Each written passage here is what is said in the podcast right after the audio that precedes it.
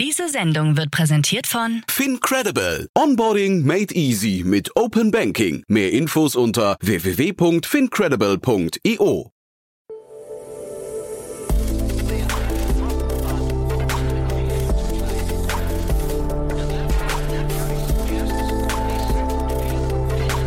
Startup Insider Daily. Investments und Exits. Ja, einen wunderschönen guten Morgen und herzlich willkommen zu Startup Insider Daily. Mein Name ist Jan Thomas und ihr hört Investments und Exits, unser Format, in dem wir hier jeden Tag mit den wichtigsten VCs aus Deutschland über Finanzierungsrunden sprechen oder über andere Ereignisse, die die ja, Finanzwelt, die Investoren, VC-Welt bestimmen. Und so auch heute. Heute habe ich gesprochen mit Jan Mitschaiker, dem Partner von HB Capital. Ein tolles Gespräch, ist ja immer sehr kurzweilig mit Jan. Wir haben gesprochen über einen Exit, ich glaube, man darf so nennen, oder zumindest eine Übernahme von einem VC, der einen anderen VC übernommen hat. Das hatten wir hier noch nie und wir haben so ein bisschen gerätselt über die Hintergründe. Um wen es dabei geht, hört ihr gleich. Und wir haben gesprochen über die Finanzierungsrunde von Kuno Medical. Kennt ihr wahrscheinlich Sophie Chung, tolle Unternehmerin, ist auch am Freitag hier zu Gast bei uns im Rahmen eines Interviews. Ein ähm, tolles Unternehmen, finde ich. Dementsprechend auch das eine tolle Analyse von Jan. Deswegen lange Rede, kurzer Sinn. Gleich geht's los mit Jan Mitschaiker von HV Capital. Werbung.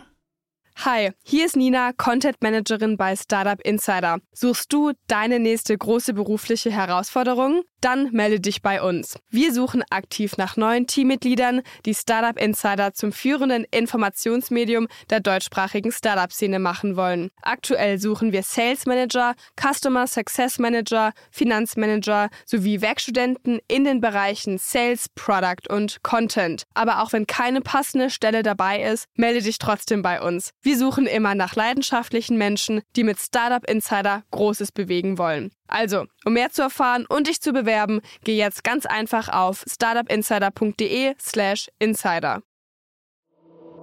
Startup Insider Daily. Investments und Exits. Cool, ja, ich freue mich sehr. Jan Mitschaiker ist wieder hier von HB Capital. Hallo Jan. Jan, danke für die Einladung mal wieder. Cool, ja, Namensvettern unter sich. Ich freue mich immer, wenn wir sprechen. Immer großartig. Ähm, und ich freue mich auf ein tolles Gespräch mit dir, weil es ist etwas passiert, das habe ich so noch nicht gesehen, aber dazu gleich mehr. Bevor wir da einsteigen, ein paar Sätze zu euch, oder? Ja, sehr gerne. Äh, genau, ich bin ja bei HV Capital, ähm, ein VC, ein großer VC-Fonds in, in Berlin und München. Ähm, genau, und wir investieren einerseits halt Early Stage in, in Startups. Das ist für uns so, keine Ahnung, unser Check, eins bis fünf Millionen. Ähm, oder dann Later Stage, ähm, wo wir bis 25 Millionen investieren in irgendwie schnell wachsende, spannende Digitalunternehmen. Hm. Und ich glaube, ihr seid sogar der, der VC, der hier am präsentesten ist, weil auch die Kerstin, die, die Kay Eismann hier ähm, einmal der Woche auftaucht mit ihrem äh, oder mit unserem Krypto-Podcast, so alle Themen rund um Web 3.0 und Blockchain und so weiter und so fort. Also es macht großen Spaß. Da, ist, da seid ihr quasi auch auf der, der Spur der ganz großen Investments. Also ähm, tolle Sache. Große Investments, jetzt mal die Brücke zu dem Thema von heute. Ähm, da ist was passiert, wo ich gedacht habe, hoppla, äh, also ja, ich habe ja hier schon mal gemutmaßt oder sogar mehrfach, dass es irgendwann ja auch zur Konsolidierung kommen müsste unter VCs. Und das war bis jetzt, glaube ich, eine Sache, die noch hat auf sich warten lassen. Beginnt ja. das jetzt?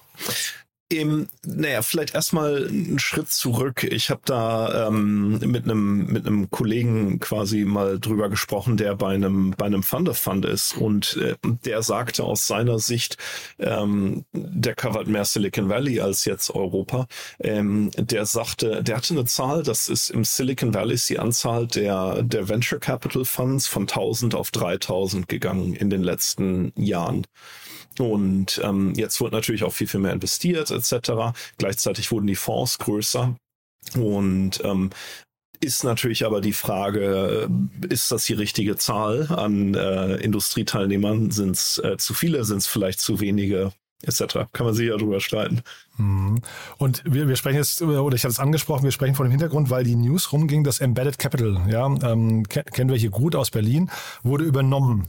Und das kenne ich so noch nicht. Ne? Also jetzt, wenn du sagst, auf der einen Seite gehen die Fonds, die, die Anzahl der Fonds nach oben, aber auf der anderen Seite könnte jetzt hier gerade ein Gegentrend beginnen. Ja, also ich habe, ähm, ich kenne leider auch nur die die Informationen aus der aus der Presse, aber vielleicht, wenn man da ein Stück ähm, zurücknimmt, Embedded Capital wurde ja ähm, Anfang des Jahres gegründet. Ich glaube, im März ähm, wurde dann der 100 Millionen Fund announced ähm, und die Leute von Embedded natürlich Ramin, äh, Niromand vor allem ähm, ähm, aber dann auch seine, die Principals, Harsh und Maximilian Sauter, ähm, einfach bekannte Leute aus der Fintech-Szene, die eben quasi klassischerweise mit ihrem 100 Millionen Fonds ähm, ja, Early Stage Investments im Fintech-Bereich machen wollten. Mhm. Warum könnte jetzt jemand einen Fonds verkaufen und warum könnte jemand einen Fonds kaufen? Also erstmal muss man ja sagen, unsere Industrie funktioniert ja relativ einfach, dieses 2 and 2 and 20 Revenue Model. Ähm, das heißt eigentlich mit einem mit einem 100 Millionen Fonds hat man hat man seine Kosten erstmal gedeckt. Also jeder kann ja mal zwei Prozent von 100 Millionen rechnen und dann überlegen, okay, wie viel kosten äh, die Gehälter, die Miete, die Anwälte etc. Ähm, ist jetzt, sagen wir mal, äh, reich wird man nicht von den Management-Fees, ähm, zumindest in der Klasse, aber man kann seinen, seinen Lebensunterhalt irgendwie bestreiten.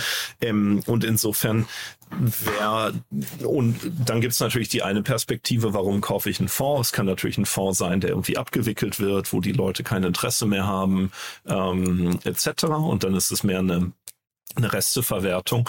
Ähm, bei Embedded Capital wäre aber meine ganz starke Vermutung, eben da dieser Fonds noch so neu ist, dass das eher aus einer Position der Stärke passiert ist, wo dann eben ähm, mit Motive Partners aus ähm, aus New York, dass man dann gesagt hat, okay, diese dieses transatlantische Framework, dieses Setup ähm, macht uns irgendwie stärker, als wir als wir einzeln sind.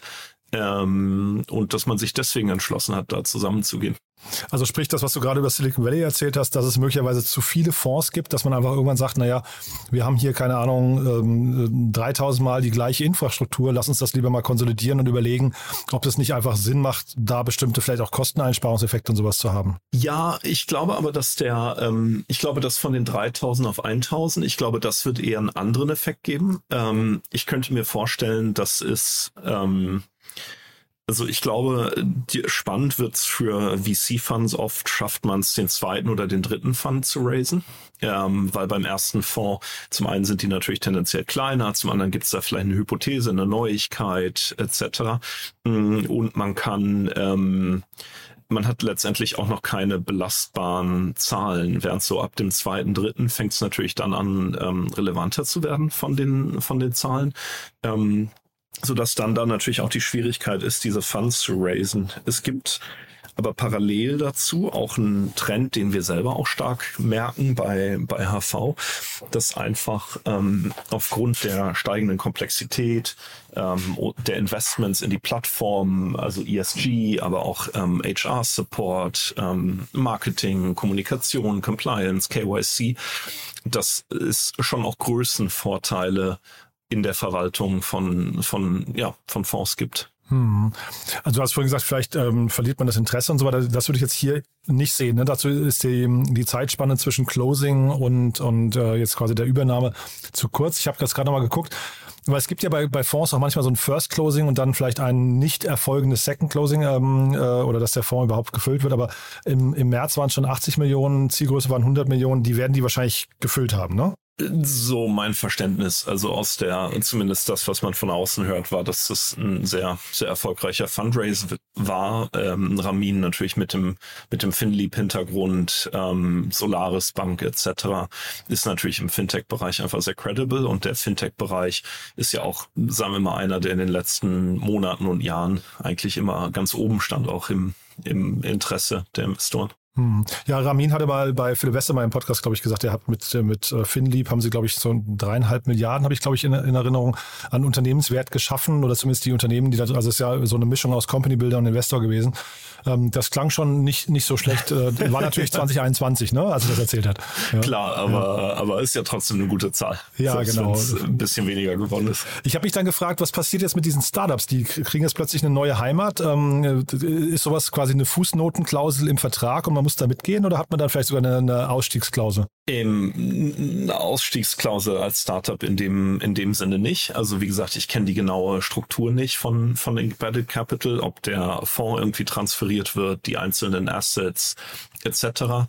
Ähm, ich, ich glaube, viel hängt ja auch weniger jetzt an dem Fonds, an dem man hängt. Das ist sicher auch ein Thema, aber an den einzelnen Personen. Und ähm, meine Vermutung wäre, dass Motive Partner, die eben gesagt haben, dass sie, äh, dass sie Embedded Capital kaufen wollen, vor allem ja auch das Team quasi akquirieren wollen ähm, und sagen, sie sehen das Potenzial für Fintech in, in Europa, in Deutschland. Ähm, und insofern werden sie das Team incentiviert haben. Insofern wäre meine Vermutung, dass sich für die Startups gar nicht so viel ändert, weil die Ansprechpartner einfach die gleichen sind.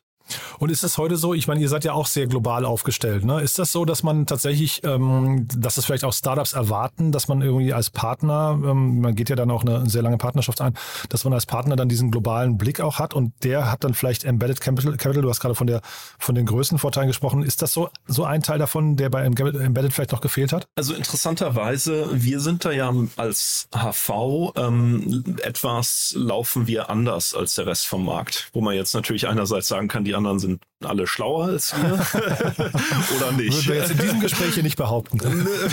naja, time will tell. Ne? Okay. Ähm, aber ich meine, wir sind natürlich in, mit unseren Standorten in, in Berlin und München, sind wir halt einfach wahnsinnig nah an den Gründern. Also, und das ist auch was, was, ähm, was ich oft wiedergespiegelt bekomme von Gründern, die einfach sagen, ähm, ihr seid in Laufweite, ihr seid in der Zeitzone, ihr seid da, wenn ich, wenn ich euch brauche.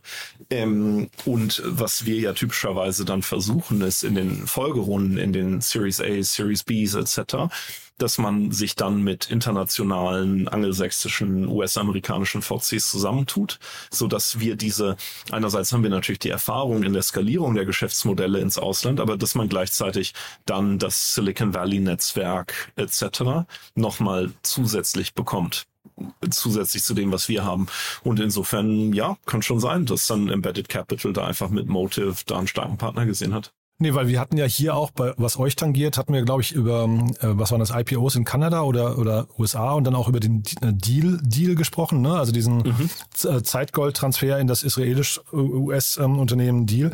Also das meine ich mit international. Ne? Man, also dass man halt eben so auf einer großen Bühne, ähm, jetzt vielleicht aber tatsächlich, vielleicht sind sogar die Offices, die man als Gründer sehen möchte irgendwann, weil einfach die Welt globaler geworden ist. Ne? Ja, du, ich meine, wer ein Office sehen will, dem können wir auch ein Office organisieren.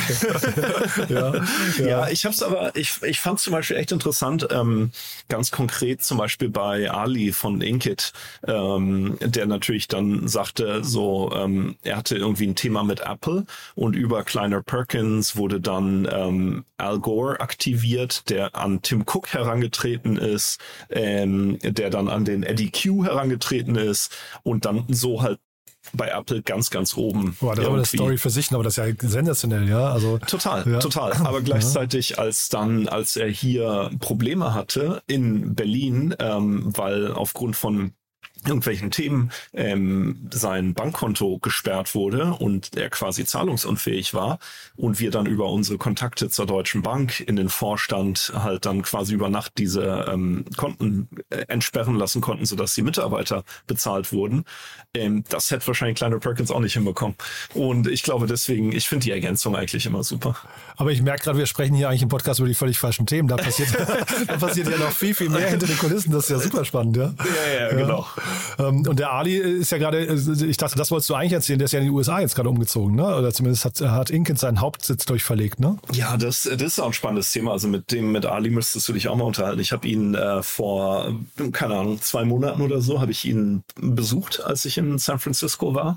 Ähm, und es ist schon spannend natürlich einerseits irgendwie äh, sind die Kosten halt zweieinhalb bis dreimal so hoch für alles kann man durchziehen, was natürlich für die Burn Rate etc. ist. Gleichzeitig ist natürlich die Dichte an erfahrenen Talenten ähm, auch eine andere. Also dass dann Ali einfach jetzt Leute einstellt von Netflix. Ich glaube, die Produktchefin kommt von Tinder. Ähm, dann jemand von Disney, jemand von Blizzard etc. Und es das heißt ja nicht immer, dass, weil man bei diesen großen Namen gearbeitet hat, dass man alles kann oder alles weiß. Ähm, aber Ali sagt, er findet jetzt diese, diese Mischung, die, ähm, ja, in Diversity kann man sagen, zwischen Amerikanern und Berlinern findet er halt passend jetzt für, für Inkit. Das ist natürlich cool. Sehr, sehr cool. Du, dann lass uns vielleicht das als Brücke nehmen zum zweiten Thema, das du mitgebracht hast. Ähm, denn das, da geht's ja auch um Internationalität, ähm, würde ich sagen. Ne? So so quasi die Klammer dahinter. Und da bin ich echt ganz happy, weil ähm, wir reden über, über Kuno Medical und äh, Sophie Chung, die war hier vor, ich weiß gar nicht, anderthalb Jahren, glaube ich, zu Gast. Und dann war es jetzt relativ lange ruhig. Da habe ich mir schon ein bisschen Sorgen gemacht, weil ich finde sie als Person wirklich toll. Mhm, äh, ja, mhm. und damit übergebe ich an dich, ne? genau, genau. Und das ist auch ein Disclaimer ähm, ist keine keine Portfoliofirma von uns. Ich glaube, ähm, Project A hat da hat da glaube ich mit am oder zumindest am längsten investiert. Ähm, und da ist jetzt eine 10 Millionen Runde zusammengekommen von Bertelsmann und Dieter von Holzbrink Ventures. Immer der Disclaimer. Ähm, das sag ich hier. nicht wir, haben wir, mögen wir, haben wir aber nichts mit zu tun. Ähm, genau. Genau. Das sind die beiden Brüder im Hintergrund, ne? die äh, unterschiedliche Wege gegangen sind irgendwann, ne? Ja, ganz ursprünglich mal. Also wer das auf Wikipedia nachlesen möchte, ähm, Stefan und Dieter, genau, zwei mhm. Brüder. Und aber hier äh, MedTech oder äh, Digital Health und so weiter, ähm, das ist halt schon ein Markt, der, ähm, der ist äh, in Corona gekommen, um zu bleiben, glaube ich, ne? Ja, und was ich da eben spannend finde, ist, ist ähm, der Wandel, den Kudo Medical da durchlaufen hat und das vielleicht auch nochmal als, ähm, als Hinweis an Gründer, so dieser Overnight Success 10 Years in the Making. Ähm, ich glaube, Kuno Medical äh, wurde 2015 gegründet. Ähm, also jetzt mittlerweile sieben Jahre her und ursprünglich als Plattform für, ähm, als Marktplatz für Medizinreisen. Ähm, wo ähm, interessanterweise HV auch, auch ein Investment mal hatte.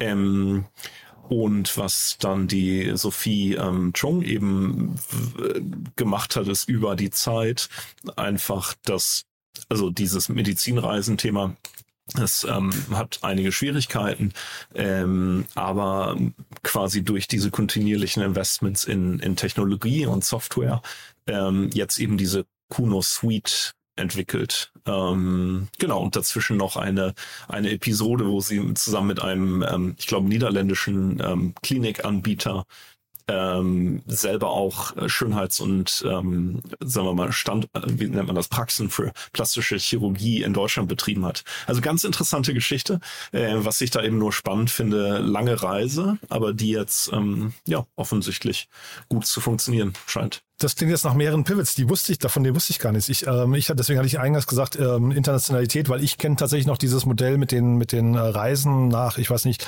Türkei, glaube ich, vorwiegend, also irgendwie dahin, wo bestimmte Arten von Operationen günstiger sind. Dann eben diese Übernahme von dieser Klinikkette, das, das war, glaube ich, auch das Thema beim letzten Gespräch. Aber jetzt diese Kuno Suite, von der wusste ich gar nichts. Das heißt, da ist nochmal ein neues Modell entstanden, noch ein kleiner Pivot, ja? Ja, beziehungsweise so wie ich es verstehe, ähm, als diese als diese Kette von Kliniken übernommen wurde, hat ähm, hat Kuno Medical die Software letztendlich ähm, dazu entwickelt. Ähm, da geht es um das ganze Thema so Patient Relationship Management Software. Ähm, und jetzt soll diese Finanzierungsrunde genutzt werden, um diese Software wiederum in der breiteren Gesundheitsversorgung verfügbar zu machen und diese Patient Journey zu digitalisieren. Dieses Thema, ähm, also Pivots finde ich ja eh mega spannend, aber auch äh, sehen wir ja hier vielleicht das Thema Resilienz. Ne? Also die, vielleicht da die, die, die Sophie Chung, da gibt's auch Videos von ihr, die ist Kickboxerin, ne? da merkt man schon, die hat sich quasi auch Resilienz auftrainiert, aber ich glaube, da muss man schon irgendwie auch an sich glauben, an das Modell, wenn man dann sieben Jahre oder acht Jahre lang ähm, sich da festbeißt und irgendwie mehrfach die Richtung wechselt. Ne? Total, total. Und da finde ich es auch wirklich, ist immer eine interessante Diskussion mit Gründern. Ähm, also zum Beispiel Ali, jetzt um wieder aufs Beispiel Inkit zu kommen, mm, Ali sagt, er hat ähm, zweimal zu früh aufgegeben. Also er hatte letztendlich ein frühes Uber ähm, mit aus seiner Sicht dem Nachteil, dass er sich an die Regeln gehalten hat und deswegen nie in Deutschland quasi ähm, starten, richtig starten konnte. Und noch ein zweites Business, was mir gerade entfallen ist. Und dann gesagt hat, für sich Inkit ähm, wird er nie aufgeben. okay. Und ähm, auch gefährlich.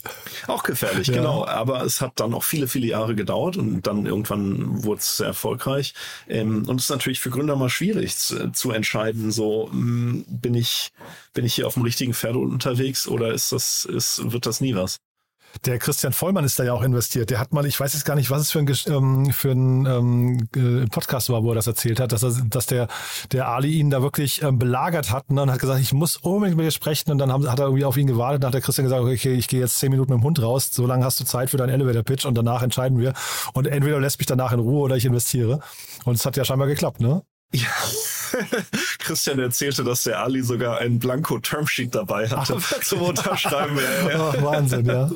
Also da hat er, das ist ja geil, wenn man so, ich meine, darf man auch nicht vergessen, Inkit, äh, wir reden glaube ich über 80 Millionen, die die eingesammelt haben schon. Ne? Mit einem, der hat damals erzählt, der Ali ein krasses Board, äh, äh habe ich so noch nicht gesehen, ne? Mit irgendwie, ähm, also weiß ich, NEA und Kleiner Perkins ja, und so. Ja, und genau. Disney auch, ne? So. Also wirklich ganz, ganz großartig, aber der Weg dahin auch steinig, ne? Genau, kann manchmal, kann manchmal auch länger gehen. Und ich meine, ähm, bei uns die, die Erfahrung, die Jens Begemann äh, als Gründer von Vuga gemacht hat, ähm, wo ich ja zumindest sieben Jahre dabei war, durch viele Höhen, durch viele Tiefen. Ähm, ich habe da mal sehr großen Respekt vor, vor Gründern, die die dann so durchziehen. Jetzt habe ich eingangs gerade gesagt, Digital Health is here to stay. Also die, da, da macht man sich wahrscheinlich wenig Sorgen. Zeitgleich wurde jetzt gerade announced, betrifft glaube ich auch Project A, dass Krü sich aus dem deutschen Markt zurückzieht. Ne? Ähm, äh, muss man sich vielleicht doch Sorgen machen um diesen ganzen Space? Es ist sicher kein einfacher Space. Ähm, wir haben die Diskussion auch intern oft, weil ähm,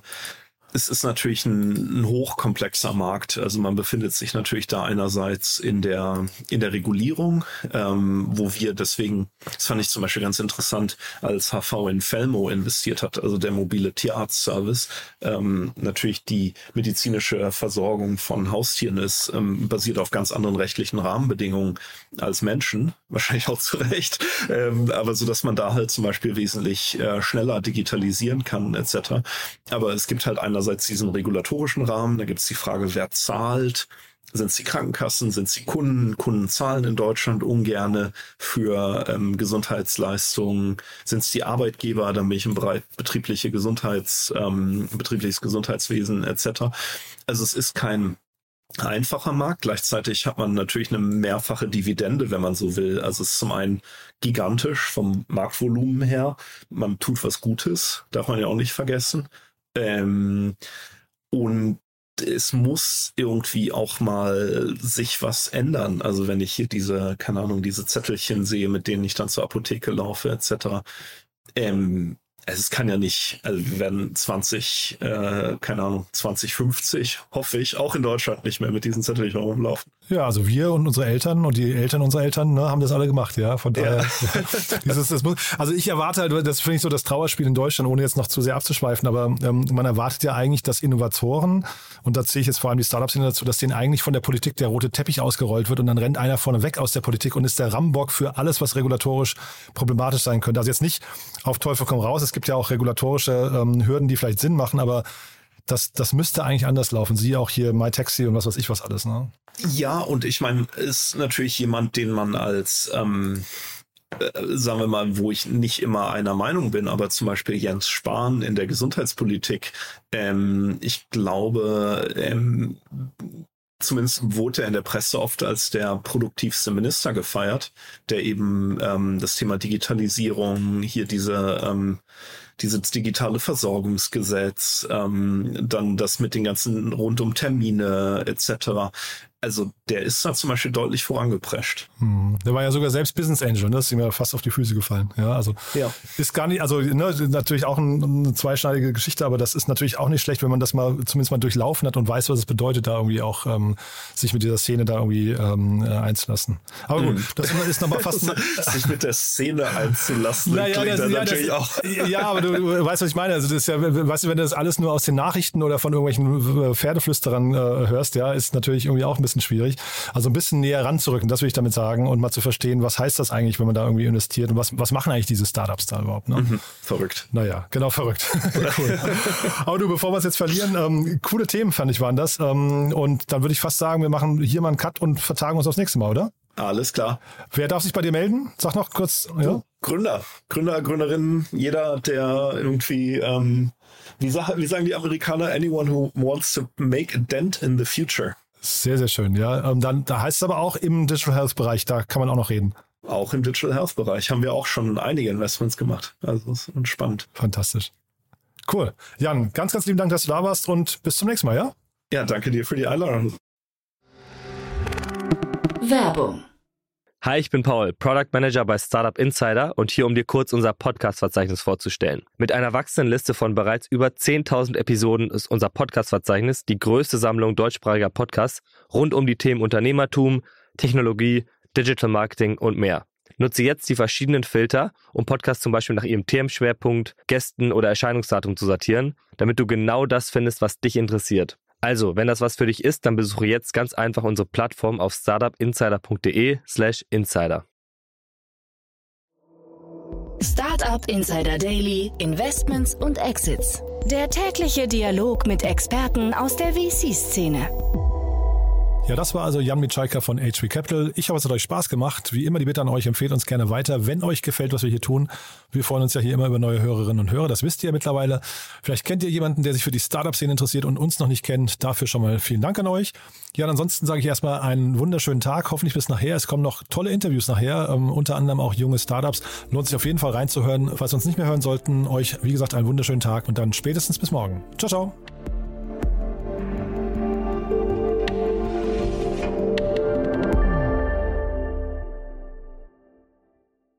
Diese Sendung wurde präsentiert von Fincredible. Onboarding made easy mit Open Banking. Mehr Infos unter www.fincredible.io.